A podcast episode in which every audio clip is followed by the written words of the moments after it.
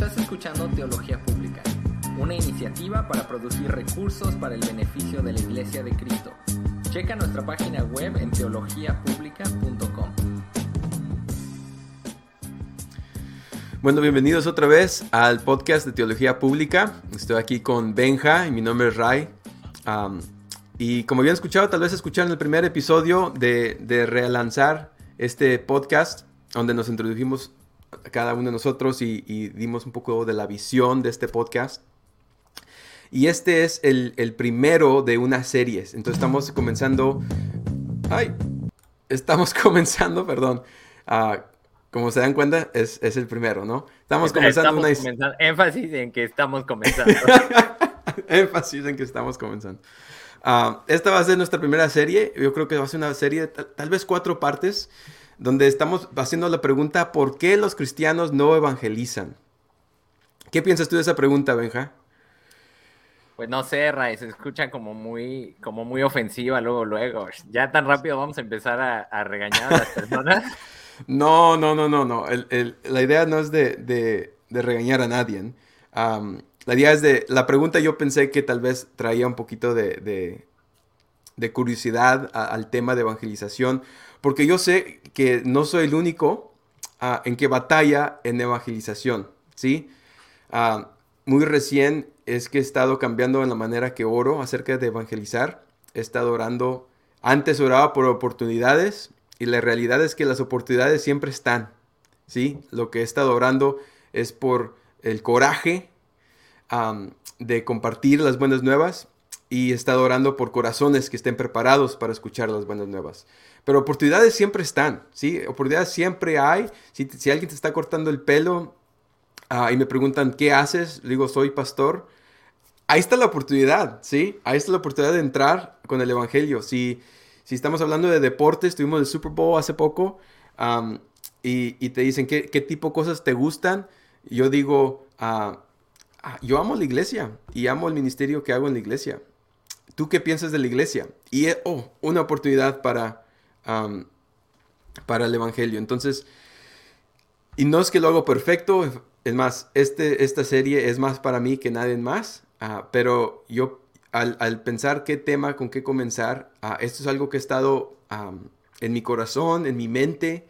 Es más, estoy, estoy ahorita creando un curso, un estudio que voy a tomar, que voy a dirigir este verano uh, con la iglesia de evangeliz evangelizar, uh, con la meta de después ir unas cuantas veces uh, los fines de semana al centro de la ciudad a evangelizar y, y, y compartir las buenas nuevas con, con nuestra ciudad aquí de Galina. Entonces, ese, ese es, ese es el, el, el, tema aquí. Entonces, vamos a estar viendo diferentes aspectos de, de, lo que es el Evangelio y evangelización. Um, sí. Y no ahí, es para... Y puedo agregar sí. algo ahí, Rey. Claro. Yo veo que eh, estábamos platicando de esto tú y yo. No, no sé si lo, si lo ibas a mencionar más adelante y, y ya voy a arruinar la sorpresa. Dale, pero dale, dale. Arruínalo. Estamos platicando sobre cómo ahorita eh, hay como un movimiento misional. ¿no? O sea, mm. de que hay que ser misionales, hay que vivir en misión siempre en todo lo que hacemos, a donde sea que vayamos.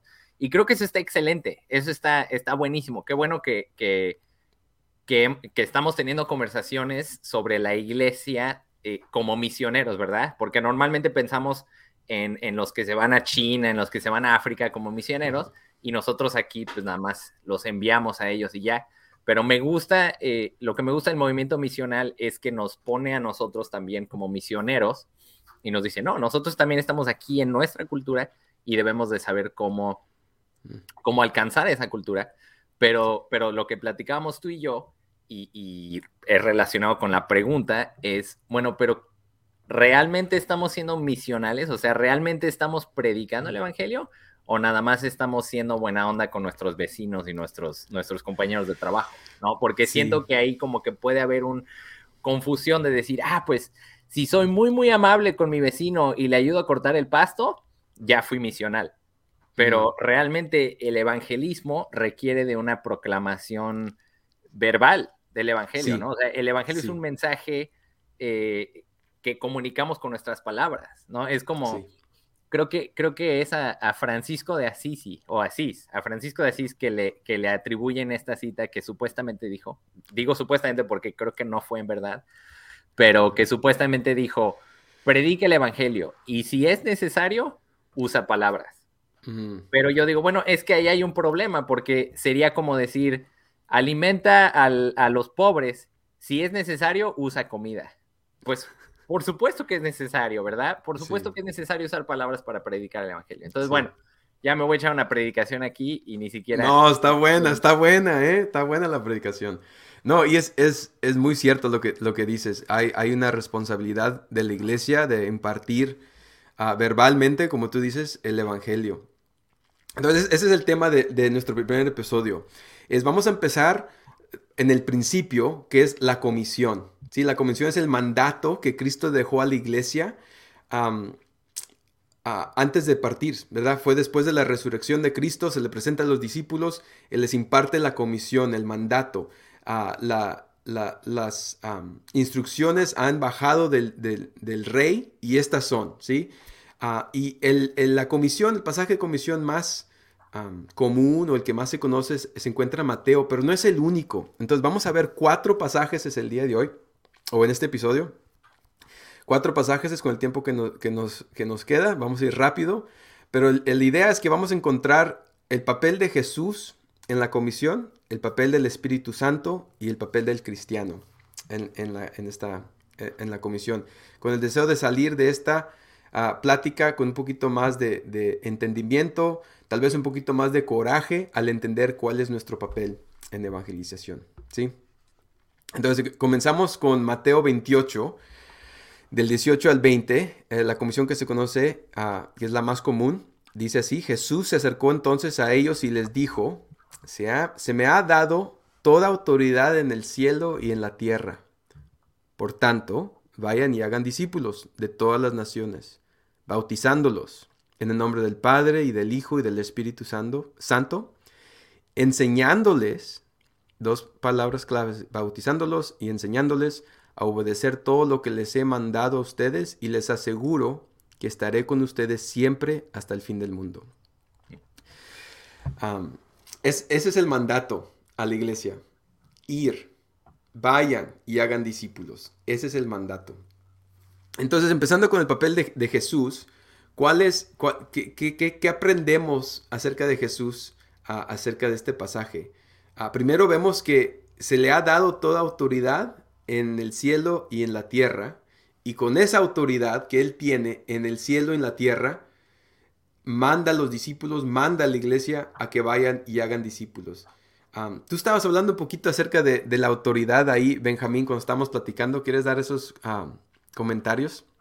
Sí, sí, claro. Eh, para mí es muy interesante que, di, o sea, estas palabras de Jesús que dice, toda autoridad me ha sido dada. Creo que cuando, cuando hablamos de la gran comisión, casi siempre nos enfocamos en la parte de ir y hacer discípulos y bautizarlos en el nombre del Padre. A lo mejor algunos hasta se enfocan también en, la parte de, de, enseñarles a, obedecer todo lo que les, les, he mandado. Y está excelente, qué bueno que nos enfocamos en eso pero creo que también es muy, muy importante eh, poner atención a esas palabras. Toda autoridad me ha sido dada, porque si realmente creemos que Jesucristo tiene toda la autoridad en el cielo y en la tierra, así como lo dice Pablo en, Efesios 1, ¿no? Que dice que, Jesucristo, eh, Dios lo resucitó, Dios lo sentó a su diestra y puso todo por debajo de sus pies y lo dio a él como cabeza sobre todas las cosas de la iglesia.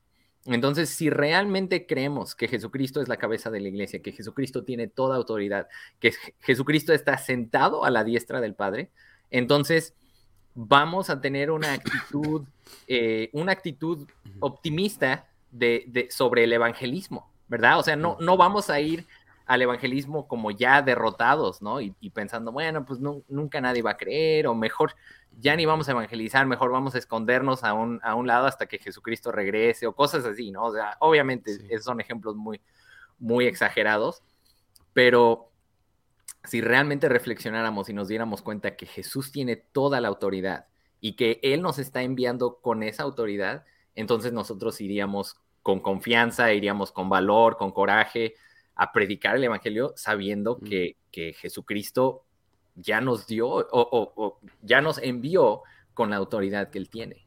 ¿no? O sea, por ejemplo, uno, uno de los pasajes que, te, que también te mencionaba era eh, cuando, cuando Jesucristo le dice a Pedro, ¿no? Le dice, sobre esta roca edificaré mi iglesia y las puertas del Hades o las puertas del infierno no prevalecerán sobre la iglesia.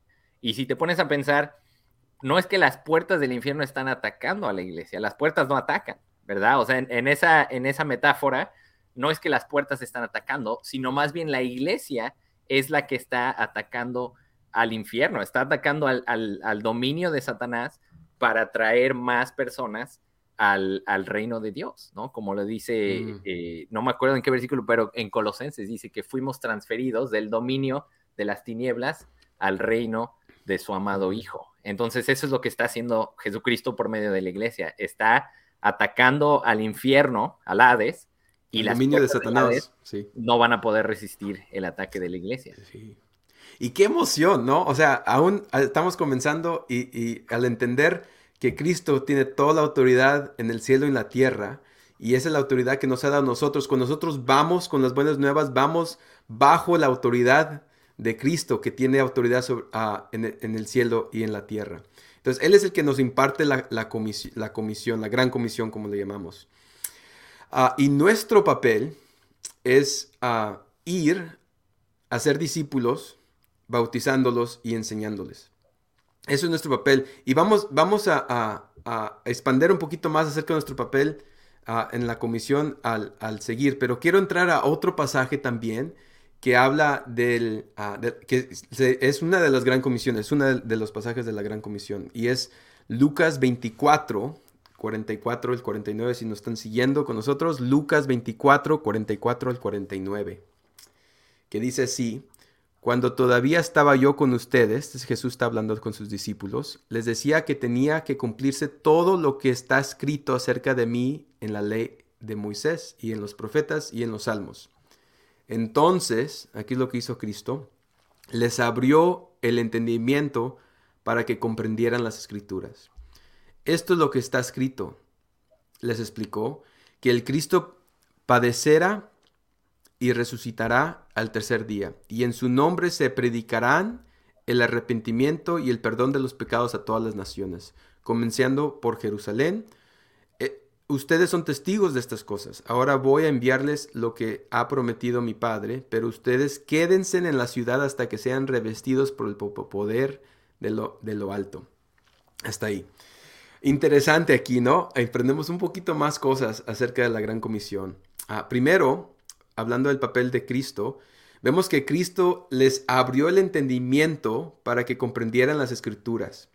Y es que yo no creo que uno necesita mucho para poder evangelizar. Si tú, si tú has recibido el Evangelio, tú puedes evangelizar. Pero hay, hay aquí en la Gran Comisión donde, donde Jesús está haciendo un énfasis en que hay que entender un poquito las escrituras, las escrituras. Hay que, hay que, y yo creo que la manera que nos ayuda es de defender la fe. ¿sí? Cuando uno va a evangelizar con otra gente que tiene otras filosofías, hay que aprender a, defender nuestra fe y la manera que hacemos eso es al estudiar las escrituras. Ah, y un comentario acerca de eso es que yo creo que mucha gente, en mi experiencia, tienen un énfasis en, estudiar todas las diferentes filosofías, ¿sí? Ah, para poder defendernos contra ellas, pero la realidad es que uno necesita ser experto de las escrituras y uno podrá defender la fe con, otras filosofías. Filosofías puede ser de la filosofía de la ciencia, ¿verdad? De, Darwin y, ah, ah, se me olvidan nosotros, pero de que nosotros fuimos creados de la nada, que sucedió un, accidente y a través de cuatro billones de años tenemos la creación que conocemos ahora. Ah, y esa es una filosofía, y esa es la filosofía que se enseña en las escuelas públicas uh, de perdido aquí en Estados Unidos. Y es la única filosofía, a pesar de que hay más filosofías, es la única que se presenta como certera cuando realmente simplemente es una teoría. Entonces, ah, hay un énfasis aquí en el entendimiento y nosotros necesitamos el Espíritu Santo, necesitamos a Cristo que nos abra el entendimiento de las escrituras. Pero ese es el énfasis aquí. Jesús, Cristo es responsable de esa parte, ¿sí? Nosotros tenemos una responsabilidad también, pero Él es el que nos abre el entendimiento. Primera Corintios habla del Espíritu Santo, um, ¿cómo dice en español? Benjamín, aquí me vas a tener que ayudar, pero a veil was lifted, el velo. el, el, velo fue quitado. Fue quitado y pudieron entender las escrituras. Esa es la responsabilidad de Cristo y del Espíritu Santo. Ah, y nuestra responsabilidad es estudiarlas, es, crecer en, comprensión de las escrituras. Sí, eh, me acuerdo de la conversión de Lidia en Hechos 16, cuando Pablo está ahí predicando el Evangelio, y dice en Hechos 16, eh, pues 14, dice, y el Señor abrió el corazón de Lidia para que recibiera lo que Pablo decía. Entonces, mm. eso es clave, ¿no? O sea, a final de cuentas, Dios es el que abre el entendimiento y el corazón de las personas para recibirlo, ¿no? O sea, comentabas un poquito de como de, lo que... O sea, no, no, no digo que esté mal estudiar diferentes filosofías en la escuela ni nada, pero a final de cuentas creo que nos tenemos que, tenemos que aceptar que nosotros no podemos convertir a nadie que nosotros no podemos convencer a nadie. O sea, sí podemos presentar argumentos, sí tenemos que presentar una defensa sobre nuestra, nuestra fe, pero si vamos evangelizando como con la mentalidad de que, de que yo, para que alguien se convierta, tengo que ganar una discusión con una persona o tengo que tener mejores argumentos filosóficos que los que tiene la otra persona, eh, ya estamos empezando mal, ya estamos empezando con, la, con una perspectiva equivocada. Primero que nada, si realmente creemos que Dios es el que abre los corazones, pues vamos a comenzar con oración, ¿no? Vamos a comenzar diciendo, Dios, por favor, salva a estas personas que estoy a punto de, evangelizar, por favor, abre su entendimiento, abre su corazón, porque a final de cuentas, Dios, tú eres el único que puedes, que puedes transformarlos, que puedes darles entendimiento. Sí. Sí, y al, hablar ahí estaba pensando también, a veces nosotros nos hacemos responsables de cómo la gente responde. ¿sí? Nos sentimos responsables de que yo quiero darles toda la información en el, orden correcto para que respondan correctamente. Pero esa no es nuestra responsabilidad. Nuestra responsabilidad es, como dice aquí en Lucas 24, que en su nombre predicaremos el arrepentimiento y el perdón de los pecados a todas las naciones. Esa es nuestra responsabilidad y la única responsabilidad que tenemos es de impartir las buenas nuevas. No somos responsables de la respuesta del, hombre. Ah, el papel del Espíritu Santo también, ah, quiero enfatizar aquí porque aquí se enfatiza un poquito más el Espíritu Santo que en el pasaje de Mateo. Fíjese lo que dice Jesús ah, en Lucas. Estamos al fin del, Evangelio de Lucas, antes de comenzar Hechos, ¿verdad? Lucas escribió Hechos y, el Evangelio de Lucas. Y fíjese lo que dice Cristo aquí. Dicen, quédense en la ciudad hasta que sean revestidos del poder de lo alto. Y nos damos cuenta que eso es el día de Pentecostés que se encuentra en Hechos capítulo 2. Y Jesús les dice, no vayan, no comiencen hasta que no llegue el Espíritu Santo. Y vemos aquí la importancia del Espíritu Santo. Como dice Benjamín, hay que comenzar con oración, con, con depender en, Dios para, este, esta, para evangelizar. Y es tan importante que Jesús les dice, no se vayan, quédense hasta que no llegue el Espíritu Santo, porque no podemos, no podemos, ah, eh, la obra no se, no se cumple sin el Espíritu Santo. Entonces es de, suma importancia, vemos aquí la importancia de, ah, del Espíritu Santo. incluso Jesús mismo, ¿no? Cuando él comenzó su ministerio, ¿qué fue lo primero que pasó? Fue bautizado y recibió al Espíritu Santo. El Espíritu Santo vino a posar sobre él, fue el Espíritu Santo el que lo llevó al desierto a ser tentado.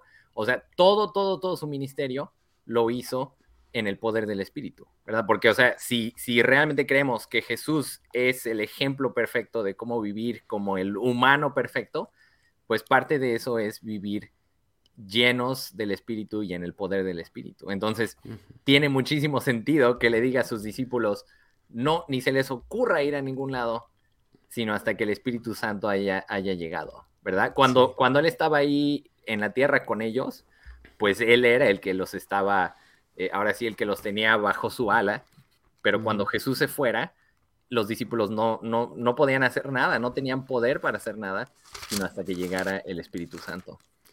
¿Y qué sucedió cuando llegó el Espíritu Santo? En, Hechos 2 vemos que gente empezó a hablar en, lenguas, en diferentes idiomas, fueron llenos por el Espíritu Santo y, cantidad de gente, cantidad de gente ah, aceptaron a Cristo como su Salvador. Entonces vemos la evidencia de...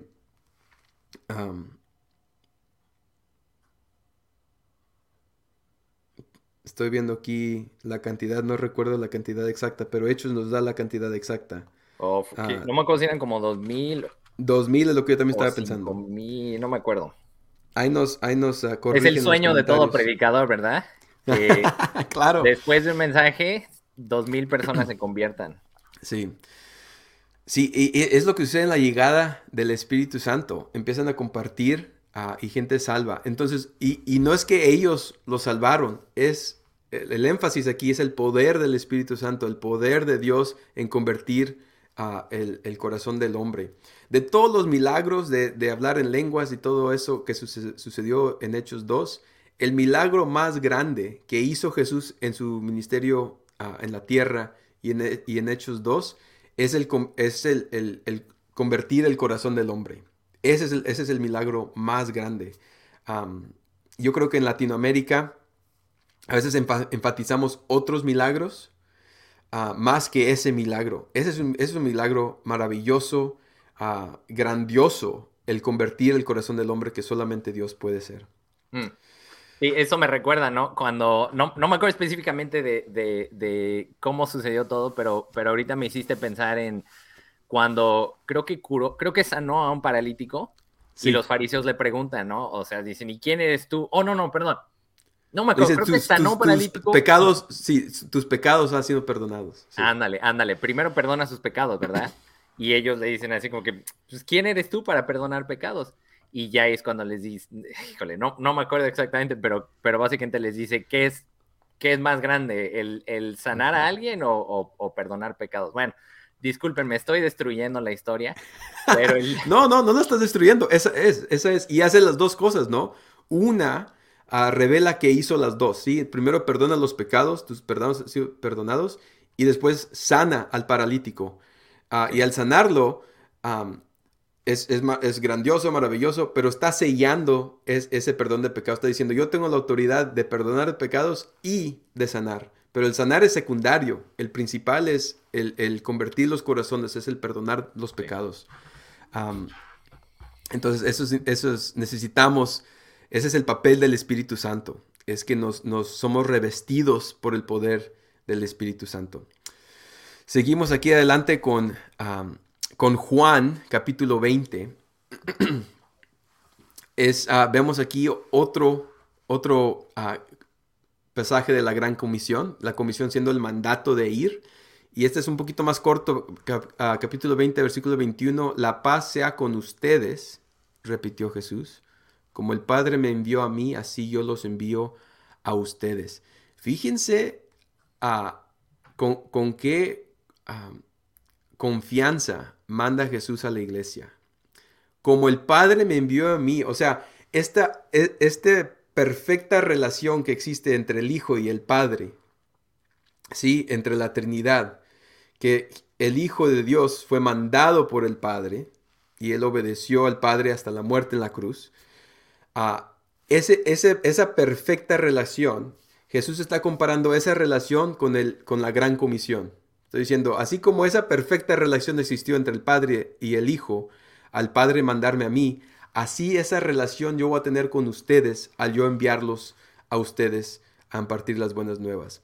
Eso es, eso es grandioso, ¿no? Eh, que esa relación que existió entre una Trinidad perfecta es la relación que nosotros vamos a tener con el Espíritu Santo y con Jesús en impartir las buenas nuevas, de que Jesús trae el entendimiento, Jesús es el que nos mandó con toda la autoridad en el cielo y en la tierra, que el Espíritu Santo es el que nos que somos revestidos por el Espíritu Santo, el Espíritu Santo es el que convence. Esa relación es perfecta y no es dependiente de nosotros, de qué tan buen seamos nosotros, qué tan san, uh, santos seamos nosotros. Es una relación perfecta en la comisión. Que existe. Es algo ah, que nos debe traer coraje, no coraje de, enojo, pero coraje de, valor. Valor, gracias. En traer las buenas nuevas, sabiendo que eso es lo que nos, nos, nos empuja hacia adelante. Sí, y otra cosa, se me hace interesante, ¿no? Como dice ahí, como el Padre me envió a mí. Entonces, a lo mejor ya hasta podríamos hablar, ¿no? El papel de Jesús, el papel del Espíritu, y hasta podríamos hablar el papel del Padre, ¿no? Porque a final mm. de cuentas, el Padre es el que, el que inició todo el proceso, ¿no? O sea, el mm. Padre es el que envió a Jesucristo, Juan 3:16, ¿verdad? Porque de tal manera amó Dios al mundo que envió a su Hijo. Entonces, a final de cuentas, es, es una comisión trinitaria, ¿verdad? O sea, la, Trinidad está involucrada en todo eso. El Padre envió a mm. Jesucristo, Jesucristo después envió a los discípulos en el poder del Espíritu Santo. Entonces, ahora sí que podríamos decir, podemos predicar con valor, con coraje, con valentía, porque tenemos al Dios Trino detrás de nosotros enviándonos y, dándonos su poder, dándonos la autoridad, bueno, enviándonos con la autoridad de Jesucristo. O sea, ahora sí que no hay pretexto para no evangelizar, no hay pretexto, tenemos al Dios Trino detrás de nosotros enviándonos a, esta misión. Sí, y eso, eso nos, trae a nuestro último pasaje de, de la gran comisión que están Hechos, en Hechos. Hechos capítulo 1, versículo 8. ¿Verdad? Vimos en Lucas, Jesús les dice a los discípulos, no quédense en la ciudad hasta que sean revestidos por el poder de lo alto. Y en Hechos, Lucas escribe, versículo 8, pero cuando venga el Espíritu Santo sobre ustedes, recibirán poder y serán mis testigos, tanto en Jerusalén como en toda Judea y Samaria y hasta los confines de la tierra cuando venga el Espíritu Santo, ustedes recibirán, recibirán poder. Ah, si tenemos valor, no es valor en nuestra propia habilidad. Si tenemos valor, no es en nuestro carisma o falta de carisma. Si tenemos valor es porque nosotros creemos que como creyentes el Espíritu Santo ahora está morando dentro del, creyente y nos ha dado poder. La Biblia nos promete poder en ser testigos hasta los confines de la tierra. Y fíjese también, por tanto, dice en Jerusalén, en Judea, en Samaria, hasta los confines de la tierra. Empieza, la gran comisión empieza en tu comunidad local. ¿sí? Estaban en Jerusalén, empieza ahí. Entonces ese poder que, hemos recibido nos impulsa, debería de impulsarnos a, traer, a ser testigos, a ser testigos. Y, y no digo ser testigos en, en, traer a otros que testifiquen, pero que nosotros testificamos en la obra que Jesús ha hecho. Más adelante en esta serie vamos a hablar de, de cómo, o sea, lo práctico de cómo evangelizar. Pero de ahorita les doy una prueba y, en mi opinión y en mi experiencia, y no soy el único, hay otros que, dicen lo mismo, es no hay un, método más, más ah, valioso para el creyente que su propio testimonio en, evangelizar. Cuando uno evangeliza, uno puede ser, por ejemplo, el camino de Romanos, ¿verdad? Empiezas con los pasajes de Romanos y les explicas la caída del hombre, la paga del pecado es muerte, Ah, si tú confiesas con tu boca y crees en tu corazón que Jesús es ah, Señor, serás salvo. Si traes los pasos de Romanos, ah, puedes, hacer, puedes hacerlo sí y, es, y, es, y traes el, mensaje de las buenas nuevas a la, gente. Pero ser testimonio, ser testigos de decir, esto es lo que Cristo ha hecho en mi vida, esto es lo que Dios ha hecho en mi vida. escuchen, como, yo era y ahora estoy. Y tal vez está escuchando y dice, bueno, eso no funciona para mí porque pues yo no tengo una, un testimonio así muy impactante. El hecho de que Cristo nos ha transferido del dominio del, de, Satanás al dominio del reino de Dios es, es maravilloso. Y todos podemos testificar esa, esa, esa transformación que Cristo ha hecho en nuestras vidas. Ah, y eso es lo que es ser, ser testigos, es compartir lo que Cristo ha hecho en nuestras vidas. Pienso en la mujer que estaba en el, en la, oh, the woman at the well, ayúdame. En el pozo. En el pozo. La, mujer samaritana. La mujer samaritana, sí, que fue a traer agua a mediodía y, Cristo le dice, empieza a hablar con ella, le, le dice cosas de ella que ella no había compartido y dice, tú eres el Mesías, tú eres el Mesías. Y lo que hace inmediatamente es que va al pueblo y le dice a todos que el Mesías ha llegado. Ella es testiga de lo que ha visto y lo comparte a otros. Eso es evangelización. Es ser testigos, de, reconocer qué es lo que Cristo ha hecho en nuestras vidas, saber que es ah, certero y ir a compartirlo a, nuestra comunidad, empezando con nuestra comunidad y yendo más y más ah, lejos de ahí hasta los confines de la tierra. Y esta comisión, la gran comisión, en muchos teólogos hay a veces un debate, pero ah, yo creo que hay una realización que la comisión se la ha dado a la iglesia, al, grupo de creyentes unidos. Ese es el propósito de la iglesia, es de traer las buenas nuevas hasta los confines de la tierra. Y lo hacen en su local, lo hacen cuando mandan a siervos a otros pueblos a plantar iglesias, a traer el Evangelio, cuando apoyan a un misionero que está en China o está en África. Así es como Cristo ah, está esparciendo las buenas nuevas, así es como la iglesia está ah, sumigiéndose a, la, gran comisión. Es empezando con el local y yendo más y más y más. Y nosotros somos la iglesia, es cierto, cada individual es la iglesia, pero cuando somos unidos, también somos la iglesia. Y en nuestra iglesia, en nuestras reuniones de la iglesia, ah, el Evangelio tiene que estar presente.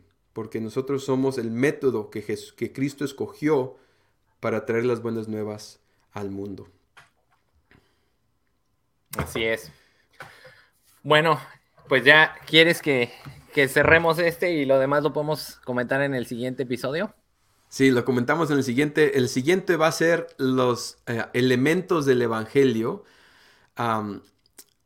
y, se los... Uh, les recomiendo que nos esperen a que salga el episodio. Vamos a estar hablando de cada elemento del Evangelio. Ah, no, bueno, lo voy a guardar para ahí, pero ese va a ser el tema. son los elementos del, Evangelio al compartir y evangelizar. Entonces, si Dios quiere, vamos a, publicar un nuevo episodio en 15 días. Esperamos que, eso sea.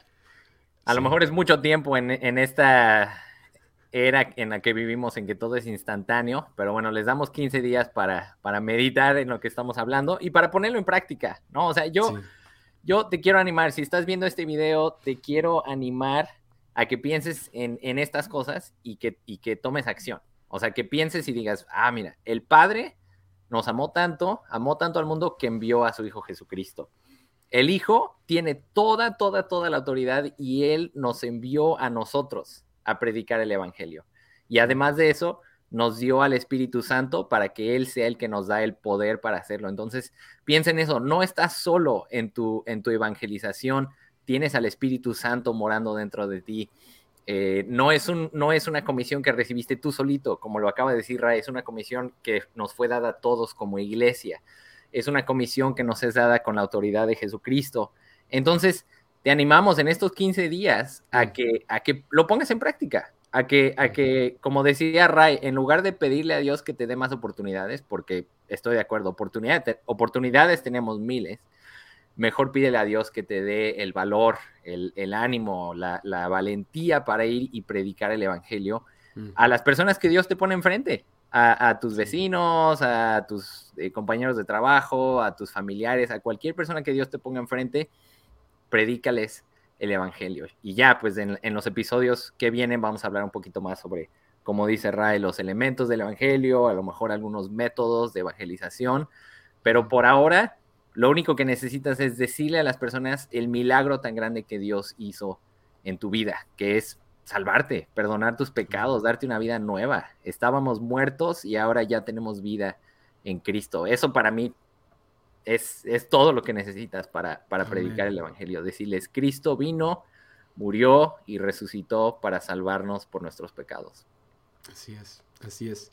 Lo único que, agrego, que no quiero que se me olvide y lo voy a estar mencionando a través de esta serie, es de que mi, esperanza es de que esta serie nos ayuda a ver evangel, la evangelización como un, una disciplina espiritual, ¿sí? Igual como la oración, el estudio bíblico, la alabanza, eh, son, son disciplinas espirituales. La evangelización también es disciplina espiritual. Y es disciplina porque hay que ponerlo en práctica. ¿sí? Si nos esperamos hasta que nos dé una visión, un sueño que, hay que ir, ah, estamos perdiendo la, e, el, propósito. ¿sí? Ya tenemos todo lo necesario para hacer, para cumplir la comisión. pero es, es, una, es una disciplina espiritual que hay que poner en práctica. Así que como dice Benjamín, nos, lo ponemos en práctica, nosotros también lo ponemos en práctica, tal vez compartiremos oportunidades que tuvimos en el próximo episodio para, estamos con ustedes, nosotros todos estamos viendo esta vida, ah, el Cristo andar juntos ah, y qué más bien que compartirlo con, con ustedes, así que estamos en la próxima, nos vemos en la próxima. Bueno, pues bendiciones a todos. Si están en YouTube, denle like, denle compartir, comenten algo, lo que sea. Hagan, hagan lo que quieran, no, no queremos este, no queremos darles órdenes. Nos vemos, bendiciones. Adiós.